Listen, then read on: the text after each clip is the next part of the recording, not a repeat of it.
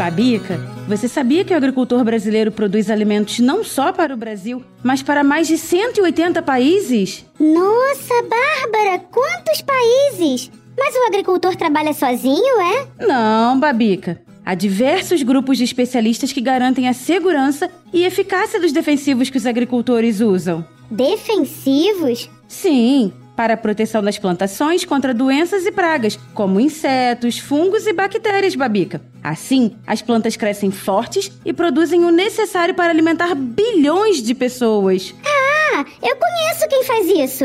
É a UPL, uma empresa multinacional de soluções agrícolas presente em mais de 130 países, incluindo o nosso Brasil. Isso mesmo! A UPL é uma das cinco maiores empresas de soluções agrícolas do mundo, com sede na Índia e que tem como objetivo, Babica, transformar a agricultura através do propósito OpenAg, uma rede agrícola aberta que promove um crescimento sustentável para todos e que se dedica a buscar soluções naturais para combater pragas e doenças. Que legal! E é a UPL quem patrocina este episódio. Conheça mais sobre a empresa acessando UPLBR lá no Instagram. E lembre-se, é importante consultar sempre um técnico antes de utilizar produtos químicos na plantação.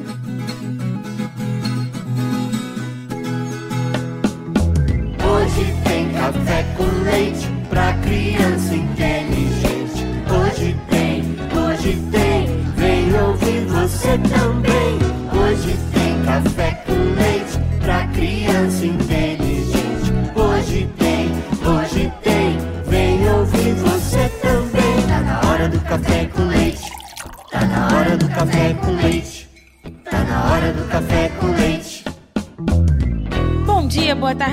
Noite! Babica, vamos encerrar aquele tema bem polêmico, o dos defensivos? Vamos, Bárbara! Assim a gente caminha para o encerramento da série sobre o agronegócio, né? É isso mesmo. Temos mais um programa ainda, viu? Meu nome é Bárbara Stock e este é o Café com Leite, um podcast para famílias com crianças inteligentes e pais que se importam. E eu sou a Babica, o avatar da Bárbara que vive dentro do celular dela. Também estarei aqui com você. Babica, e quem é o ouvinte de hoje? Hoje é a Esther. Oi, eu sou a Esther, tenho 7 anos, moro em Camaçari, na Bahia. E hoje eu aprendi por que o sorvete fica mais caro, por causa da inflação. E hoje eu também aprendi porque o governo não pode imprimir o dinheiro, porque aí fica muito dinheiro e aí o preço do sorvete aumenta. Abraço pra Babica e pra toda a equipe. Oi, Esther de Camaçari. Que bom saber que você está gostando do nosso podcast, viu? E entendeu direitinho o que nós explicamos aqui. Esther, que legal! E que bom saber que é a sua mãe que está te mostrando o café com leite.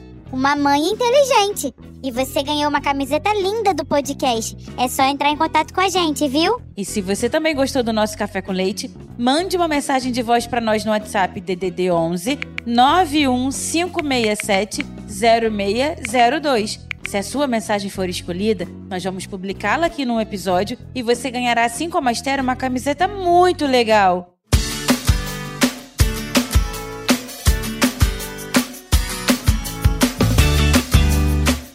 Bárbara, eu pesquisei sobre essas coisas dos defensivos e achei informações muito interessantes. Você sabia que em 1845, lá na Irlanda, muitas pessoas morreram de fome por causa de uma doença que afetou as plantações de batata? Sim, é verdade, Babica. Naquela época, a batata era o alimento mais importante na Irlanda, que era um país muito pobre. Uma doença de fungos devastou os campos de batata, causou muitas mortes e forçou a população a procurar outras terras. Fungos? O que são fungos? Fungos são seres vivos que são diferentes das plantas e animais, Babica. Eles são pequenos e precisam buscar alimentos em outras coisas, como folhas mortas e restos de animais também. Alguns fungos são bons e até importantes para nós, como os usados na fabricação de queijo, pão e cerveja, por exemplo. Mas outros podem fazer mal, Babica, como os que causam doenças nas plantas, em animais e até em pessoas. Foi um desses que acabou com as batatas na Irlanda. Nossa! Não são fungos que causam toda aquela confusão no game e seriado The Last of Us?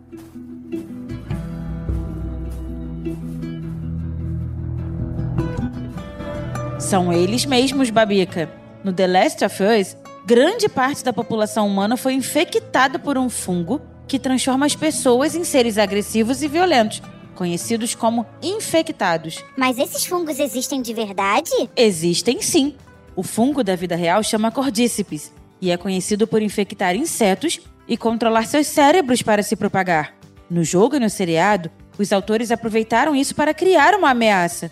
Mas não existem evidências de que o Cordíceps pode afetar humanos. Puxa, ainda bem que eu sou um avatar. E existem outros casos relacionados ao agro? Sim, muitos, Babica. Como a fome irlandesa de 1740, o míldio da uva que afetou a produção de vinho na França em 1879 e 1880, a ferrugem do café em 1970, que reduziu a produção de café e a peste suína africana de 2010, que causou escassez de carne de porco. Essas doenças foram causadas por condições climáticas adversas, pragas e fungos, que geraram perda de produção e escassez de alimentos. Nossa, então não é algo incomum. Mas como as pessoas antigamente controlavam pragas? Elas queimavam as plantações para eliminar as pragas, Babica. E até mesmo usavam outros insetos para ajudar. Outros insetos? Como assim? As joaninhas, por exemplo, são predadoras naturais de pulgões e ácaros, que são pragas comuns em plantações.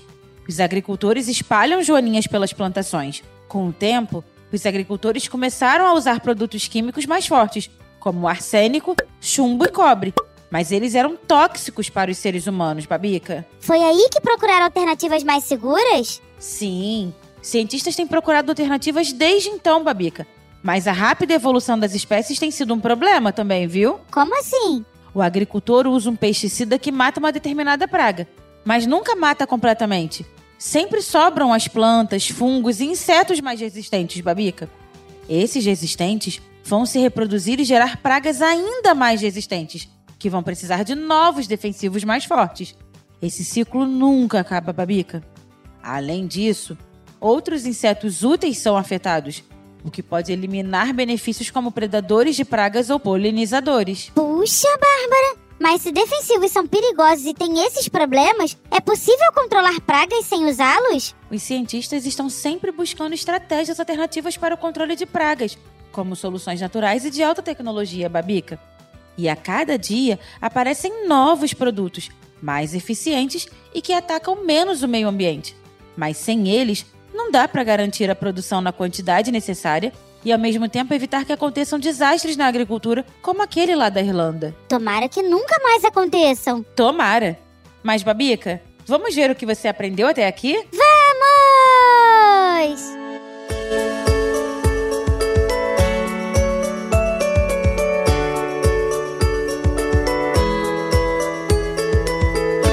Quais são os riscos associados ao uso dos defensivos? São danos à saúde humana, contaminação do solo e da água, impacto na biodiversidade e no ecossistema, e desenvolvimento de resistência de pragas e doenças. Quais são os benefícios do uso de defensivos?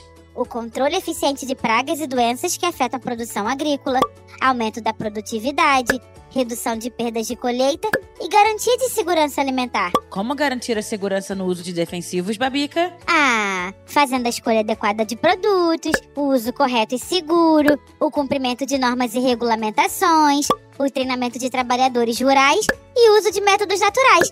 Tô craque, não tô, Bárbara? Tá muito craque, Babica. Mas você sabe exemplos desses métodos naturais? Eu sei! São métodos de controle biológico, como a introdução de predadores naturais, o uso de substâncias para confundir o acasalamento dos insetos, o uso de armadilhas, o manejo adequado do solo e da água, a utilização de plantas repelentes, melhoramento genético através da seleção de plantas resistentes às pragas e outras técnicas que ajudam a reduzir a população de pragas de forma natural. Nossa, mas tá craque mesmo, hein, menina? Eu tenho a força! Babica, e qual é o papel da regulamentação na segurança do uso de defensivos? Ah, a regulamentação define padrões de segurança para a produção, transporte, armazenamento, venda e uso de defensivos. Normas e regulamentações devem ser cumpridas por fabricantes, vendedores, distribuidores e usuários, Bárbara. Quais são as alternativas ao uso de defensivos? Ah, essa é fácil também. O uso de biopesticidas, controle biológico de pragas, rotação de culturas, plantio de espécies diferentes, adubação adequada, escolha de variedades resistentes, entre outras.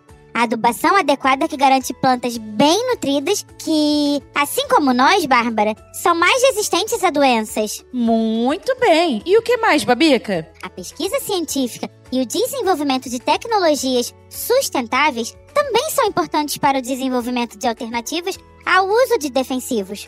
E eu acho que todo mundo tem o maior interesse nas soluções mais modernas e amigáveis para o meio ambiente e a saúde dos humanos, não é? Babica, eu vou dar um diploma de especialista em defensivos agrícolas para você.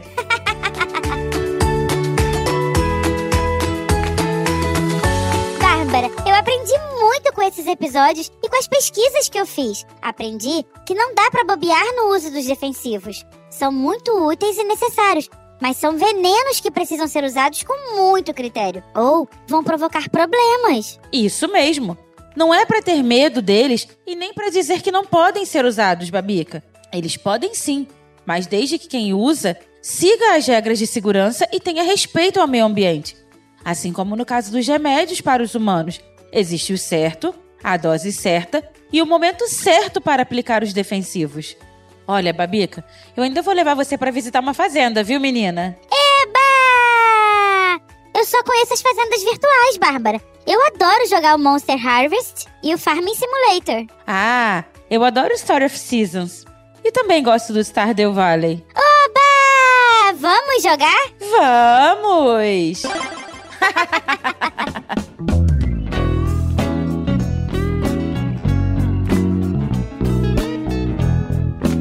esqueça então, se você está gostando deste nosso podcast e se quer que a gente cresça, contribua conosco.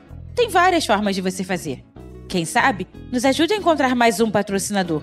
Ou então, faz uma contribuição pelo nosso Pix, que a chave é 11 91567 0602. E tem uma novidade: o Clube Café com Leite. Inauguramos um espaço para reunir as pessoas que gostam do nosso conteúdo e que querem que a gente continue. Vá até podcastcafécomleite.com.br e faça uma assinatura. Isso mesmo! Pule para dentro do Café com Leite. Ajude a gente a continuar em podcastcafécomleite.com.br. Venha para o Clube Café com Leite. Muito bem. Eu sou a Bárbara Stock. E eu sou a Babica, o avatar da Bárbara que mora no celular dela. Nós somos suas companheiras neste Café com Leite, que é feito com muito carinho pela turma do podcast Café Brasil. A edição é do Senhor A e a direção e texto do Luciano Pires. E hoje vamos encerrar como o episódio Babica. Ah, eu fui buscar uma frase da autora e fazendeira Brenda Schoep. Meu avô costumava dizer que uma vez na vida você precisa de um médico, um advogado, um policial e um padre. Mas todos os dias, três vezes ao dia, você precisa de um agricultor. Jacabá